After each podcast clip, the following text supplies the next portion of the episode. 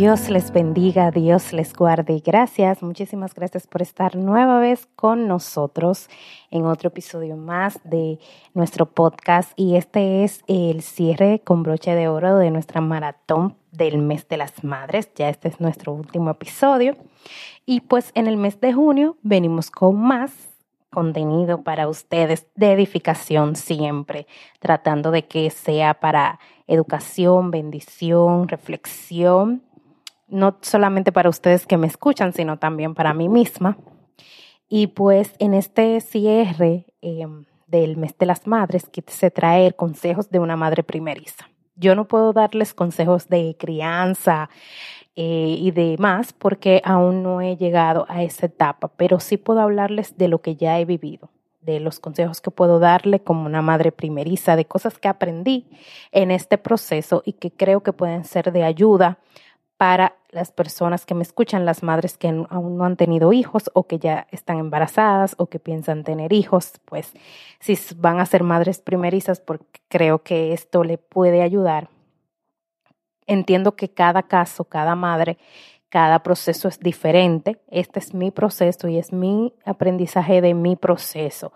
Puede que usted haya pasado un proceso muy diferente o lo vaya a pasar diferente, pero los consejos que vengo a traer creo que son importantes tenerlos en cuenta para ese proceso de embarazo, de maternidad, de posparto y todo eso. Em, lo primero que puedo decirles es que cada cosa que nosotros, eh, cada proceso, cada etapa de nuestra vida debemos presentársela al Señor ponerle las manos del Señor desde el principio. Yo recuerdo que oraba mucho por este bebé y cuando el Señor me lo concedió, yo siempre dije, Señor, que sea lo que tú quieras, pero que venga sano, que esté sano.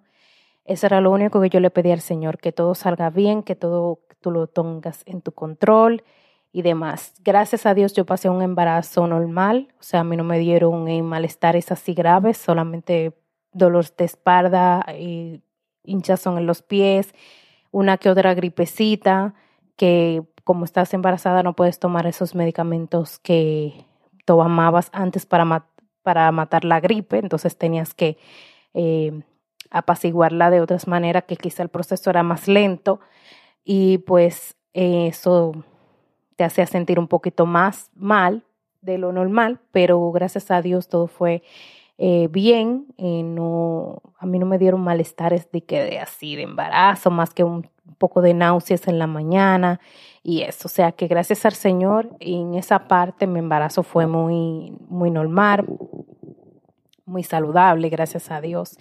Em, todo eh, lo que ocurrió ya al final fue porque Dios lo quiso así y yo entiendo que Él tenía el control de todo de todo lo que pasó con mi embarazo, el proceso, las contracciones, todo eso en el hospital, él estaba en control. Lo que sí puedo empezar a aconsejar es que, por lo que viví, es que no vayamos al, embarazo o a la maternidad con unas expectativas. Yo creo que ahí radica eh, básicamente el problema de todo, de que uno siempre va con ciertas expectativas que si no se cumplen, entonces ahí que viene el problema, porque tú llegaste con esta expectativa de que esto iba a ser así, así y así, y cuando no es así, entonces todo como que te cae de sopetón y te sientes mal.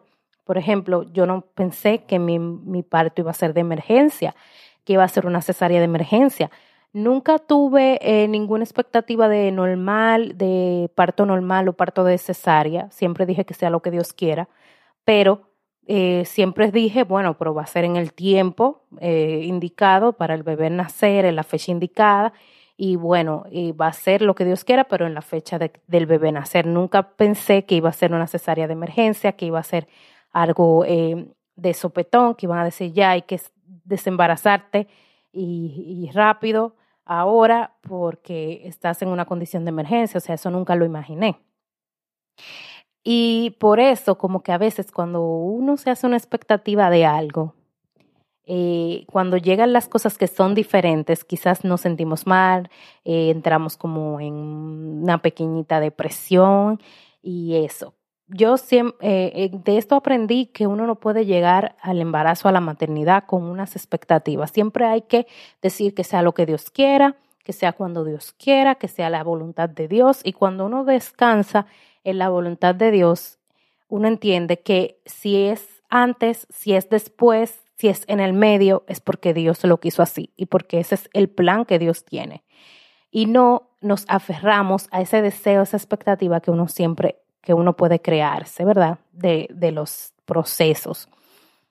Otra cosa que aprendí es de, de este tema de la expectativa es que si algo no sucede cuando tú, como tú quieres o como tú anhelabas que sucediera, no es un tema para que te amedrentes. Es normal estar triste, es normal sentirse decepcionado, pero no, no, lo, no sea tan eh, alargado, que no se convierta en un proceso tan largo, y más cuando estamos eh, eh, recién paridas o en, en el tema del posparto, porque en ese momento nosotras estamos muy vulnerables con las hormonas reborteadas, muy sensibles por todo lo que ha pasado. Eh, está pasando un cambio en nuestro cuerpo, está pasando un cambio en nuestro entorno. Em, ya no somos nosotras solas, hay que velar por un bebé, hay que estar ahí para él y todo ese tema. Entonces, si uno si, se hunde, ¿verdad?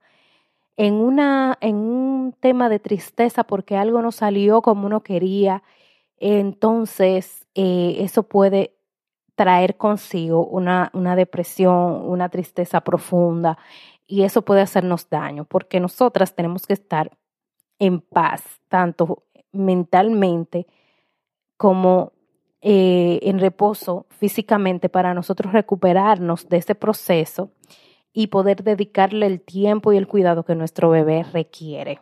Con eso voy a mi enseñanza de este proceso, la próxima enseñanza, y es que necesitamos ayuda. Señores, yo soy de la gente que a mí no me gusta molestar. Molestar a nadie, o sea, ni siquiera a la gente cercana a mí, a mi esposo, mi mamá, mi papá mis hermanos, que yo sé que no, que no me van a, a, faltar, ni me van a decir que no, porque son mi familia y me aman, pero a mí no me gusta molestar. Y yo he crecido con eso, o sea, yo soy así, yo no, lo que yo pueda resolver por mi cuenta o de mis fuerzas, yo lo hago sin tener que, que molestar a nadie. Yo, yo tengo ese mar.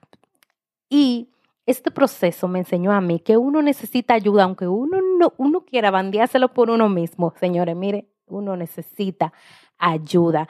Y uno si tiene que pedir la ayuda, uno tiene que pedirla, pedirla. Si e, en ese momento, si tú no quieres molestar, molesta, porque en ese momento tú necesitas tener una ayuda.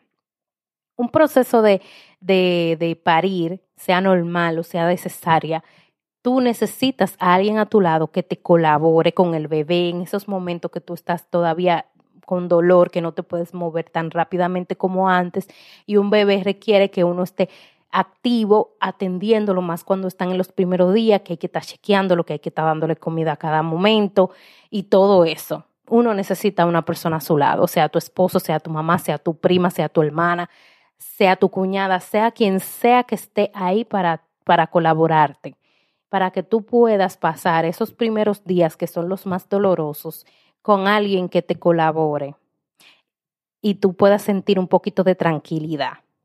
Eso es, mire, uno a. Y yo que viví esa cesárea, que para mí no fue tan traumática como he escuchado eh, comentarios y eso de que es difícil, es malo, es doloroso. Bueno, para mí no fue tan malo en mi perspectiva personal, para mí no fue tan traumática ni nada, pero eh, realmente en ese momento uno necesita a alguien. Y gracias a Dios yo tenía a mi mamá y a mi esposo ahí conmigo, porque si no, yo no sé qué sería de mí de verdad. Por eso consejo a todas las madres primerizas que usted vaya colaborando y, y vaya buscando una gente que le colabore. Desde ahora usted va y dice, vamos a vamos a cuadrar quién me va a colaborar en este, en este proceso. Otra enseñanza que yo aprendí. Es verdad que los bebés vienen con un pan debajo del brazo, que, que el Señor suple. Mire, yo puedo decirle que a mí me, me regalaron muchísimas cosas, cosas que yo ni pensaba que me iban a regalar, que yo pensaba que iba a tener que comprar y me las regalaron nos regalaron muchos insumos que son muy necesarios, pamper, wipes. Eh, todavía mí, em, nosotros eh, nos regalaron dos eh, leche, caja de leche, gracias a Dios. O sea que sí, vienen bendiciones y todavía las bendiciones están al día de hoy, que mi, hijo tiene dos meses, seguimos recibiendo bendiciones de personas que, que nos aprecian y eso le damos muchísimas gracias a Dios.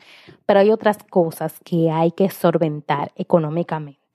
Y yo les recomiendo a todos los padres primerizos, madres primerizas, que hagan un fondo, que hagan un presupuesto, que hagan un ahorro para esos momentos. Quizás eh, usted tenga un seguro que le cubra casi todo y eso es muy bueno en cuanto al parto y todos los insumos que se gasta. Pero luego de ahí hay que pagar eh, ciertas cosas, llevar al niño al médico todos los meses, hay que pagar una consulta, hay que ponerle sus vacunas, sí hay que comprarle sus medicamentos, que si le da una fiebrecita, que si le da un coliquito, que si le da una alergia, hay que comprarle sus medicamentos.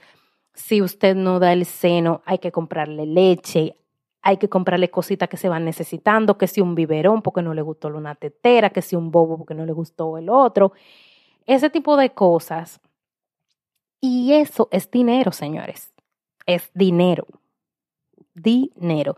Y por eso uno tiene que tener un fondo. Claro, uno no puede eh, anticipar cuando uno va a quedar embarazada, pero si usted quedó embarazada, ahí mismo yo empiece a calcular empieza a calcular y diga, yo voy a sacar tanto todos los meses para el niño. Y en esos nueve meses, lo que usted haya ahorrado, créame que le va a servir para usted poder solventar cualquier imprevisto que pase con ese bebé. Y es muy importante tener un presupuesto, porque uno no sabe para lo que uno va a necesitar. Nosotros, en mi caso personal, teníamos un seguro por parte de mi esposo que cubría prácticamente el 100%. Nosotros pagamos muy poquito en, en la clínica con el tema de, la cesárea, pero eh, hubieron gastos por fuera que hubo que solventar y eso fue un, buen dinero, que eso no estaba eh, calculado por nosotros, pero como teníamos un ahorro justamente para todas esas cosas del bebé, todos los imprevistos y todas las cosas que había que comprar para él, pues ahí estuvo. Y gracias a Dios que nosotros hicimos eso todavía. Al día de hoy que el bebé tiene dos meses, nosotros podemos seguir costeando ciertas cosas que, se tienen que ir gastando con él como los médicos, medicamentos, análisis y todo eso de ahí, porque nosotros hicimos un ahorro para eso, para estar salvaguardados, porque los dos trabajamos y tenemos un sueldo, pero usted sabe, que siguen igual los gastos del hogar, sigue igual el pago de la renta, sigue igual el pago de la luz, sigue igual la comida para nosotros, sigue igual eh, todos los eh, biles que hay que pagar y entonces ahora se suma un bebé que no estaba en el presupuesto del salario, que ahora hay que agregarlo poco a poco, pero si usted tiene un ahorro y usted puede amortiguar esa entrada de ese nuevo miembro de la familia, es mucho más cómodo. Eso es algo que yo aprendí, usted sabe que yo soy muy fan de las finanzas que siempre trato de traerles a ustedes eh, consejitos. Y este pude aprenderlo de mi travesía como madre primerista. Espero que a ustedes les sirva estos, esta vivencia que yo pude pasar y puedan hacérselo llegar a cualquier amiga que vaya a ser madre, que les, también le pueda servir a ella para que lo tenga en cuenta al momento de tener a su bebé. Recuerde que todas las semanas traemos un nuevo contenido para usted, edificante. Estamos en las redes sociales, en Facebook y en Instagram como de todos podcasts. Allí nos puedes escribir, dejar cualquier comentario. Nosotros estaremos felices de leerte. Cristo te ama, te quiere salvar y si tú necesitas acercarte a Él, no dudes en hacernoslo saber. Dios te bendiga, Dios te guarde. Hasta la próxima.